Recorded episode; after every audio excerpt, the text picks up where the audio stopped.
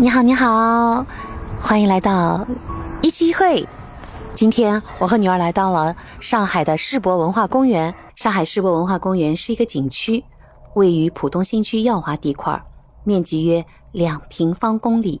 这次呢，我们先去的就是二零二二年一月一日上午初次开放的北园地区，在整个公园里占地约占八十五公顷，属于这个公园的北区，主要由静谧的森林。世博花园、深园、中心湖等景观。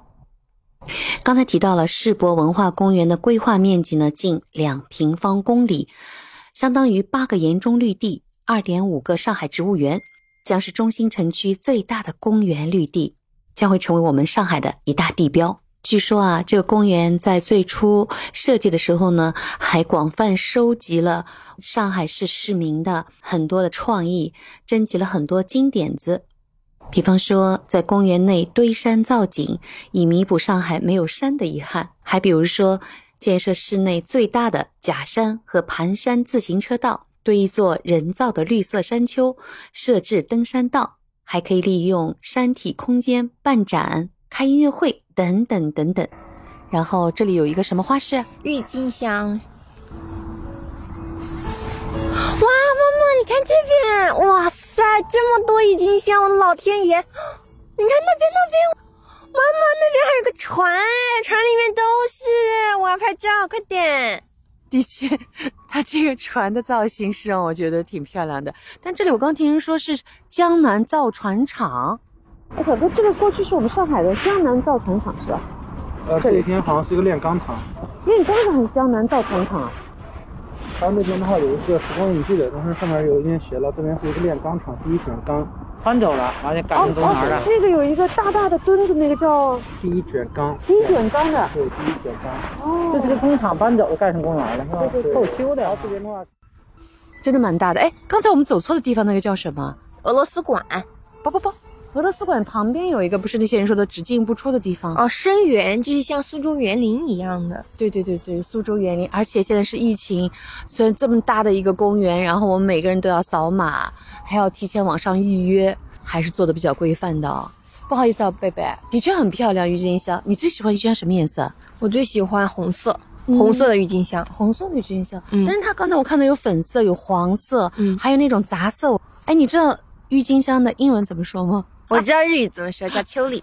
对对对，秋里铺。然后妈妈工作的地方的旁边的城市，嗯，叫托纳米利波市，嗯，那个市的市花，嗯，就叫秋里铺。嗯，所以不好意思，亲爱的，你刚那么兴奋的叫，我也觉得很漂亮，但是我觉得。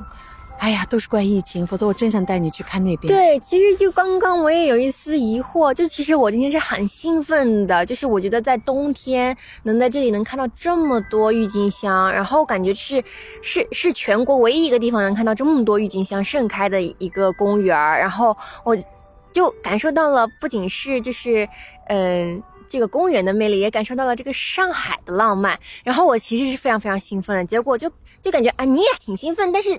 言语和这个眼神当中透露着一丝丝的一些遗憾，我不知道是为什么。因为我刚给你提到我曾经在日本待的旁边的城市市花叫郁金香嘛，然后它要是在它的盛开的季节，那个量是这里的几十倍，然后走进去以后，比它的这个可能品种不太一样吧，我总觉得我看到的秋梨比比它还要高大，而且特别的饱满，颜色色泽比这更加艳丽。所以那个印象太深刻了，多少还是有那么的遗憾。嗯，我总觉得每次都是贝贝啊，如果没有疫情，我一定要带你去那个城市，让你去亲眼看看那个。嗯，我还有好多想去的，什么日本的薰衣草之前北海道，嗯，北海道的薰衣草园也很漂亮。但你拍了好多照片哎。对呀，因为我觉得很难得。就是在冬天能看到这么多美丽的郁金香。天哪！你刚进来时还告诉我，当时特别遗憾哦。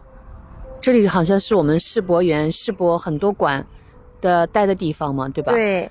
世博文化公园呢，曾经就是我们上海举办世博的时候的一个地址。现在呢，它还保留了法国馆、俄罗斯馆、意大利馆、卢森堡馆。等四个世博场馆。然后刚才路过的是俄罗斯馆，嗯，嗯，还有一个馆，你上次说去过的是哪里馆？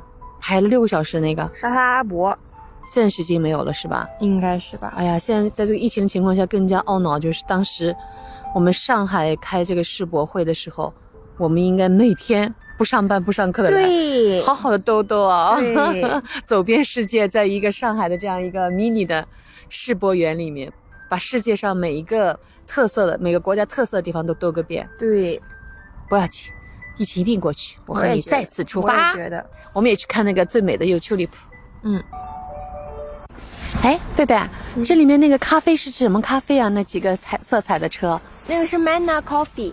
，Manna Coffee。上次我们在世纪公园也看到的。对，就我觉得它的这个理念很好，它是一个起源于上海的一个咖啡的一个这个店，然后呢，它的理念就是，嗯、注重环保嘛。然后呢，我我最近发现它已经就是慢慢的在进驻公园了，就是贴近大自然的感觉。就我感觉上海这个咖啡文化实在是太厉害了。哎，你刚才跟我讲，上海的咖啡馆是最多。对，是全世界最多的城市，超过了巴黎和首尔。你要知道，中国的传统文化里面应该是喝茶哦。对，但是其实就是因为上海这个城市国际化，所以就很有很多外来的文化引入嘛。然后咖啡就是一个很典型的外来文化引入。对对对，包括我们上次前两天看电影的《老上海》，也很多人那种喜欢在路边拿一杯咖啡。对的，就是感觉就是成为了一种习惯了，已经。你看，好多人在拍照。拍丘里普，对大家还是被美吸引着啊。对，但是我觉得现在因为这个社交媒体啊什么的，大家更多的会选择去拍照记录下来，然后发到媒体上这样子。和大家共享 share。对，但是也形成了一些比较畸形的审美文化以及拍照文化，就是说大家都会在一个景点就拍拼命拍，可能拍了一百多张照片之后选了一张最美最美的，然后又要花很多时间去修，然后我就觉得这其实是很畸形的，不像以前那些胶片机存在的年代，就只有一次快门的机会，然后你也不知道拍成啥样，到现在你要洗出来之后才能知道，所以就是其实改变了很多吧，我会觉得有好的有不好。嗯，的确，我刚上次，哎，上次你还拿胶片机拍了一个照片，还没洗出来。对，没地方去洗了没有，人见四四见四不是疫情了吗？的确像你说的，拿胶片机的时候拍的时候都不知道结果是什么。对，现在就变，这已经不是惊喜了，就变成一种刻意了。我觉得有一些不好吧，但我也是其中的一员。呃，这次到那个上海的世博文化公园呢，也主要是因为女儿的建议，因为她在网络上看到了这个开园的讯息，还有就是当下冬季，呃，还可以看到的就是郁金香的一个花展。刚才也提到，郁金香曾经是我在日本打工的时候近邻一个城市的市花。呃，刚才去网络上查了一下，郁金香呢也是荷兰的国花，这它象征着胜利、幸福和神圣。它的花语里面肯定也有美丽、祝福、永恒。一期一会的内容就是郁金香，日语叫秋丽普，秋丽普，很美的一朵花。它的花语是美丽、祝福、爱、永恒。借用郁金香的花语祝福的意义，祝福所有听我节目的朋友们。马上新年就要到来，愿你们事事如意，心想事成。我们下周见。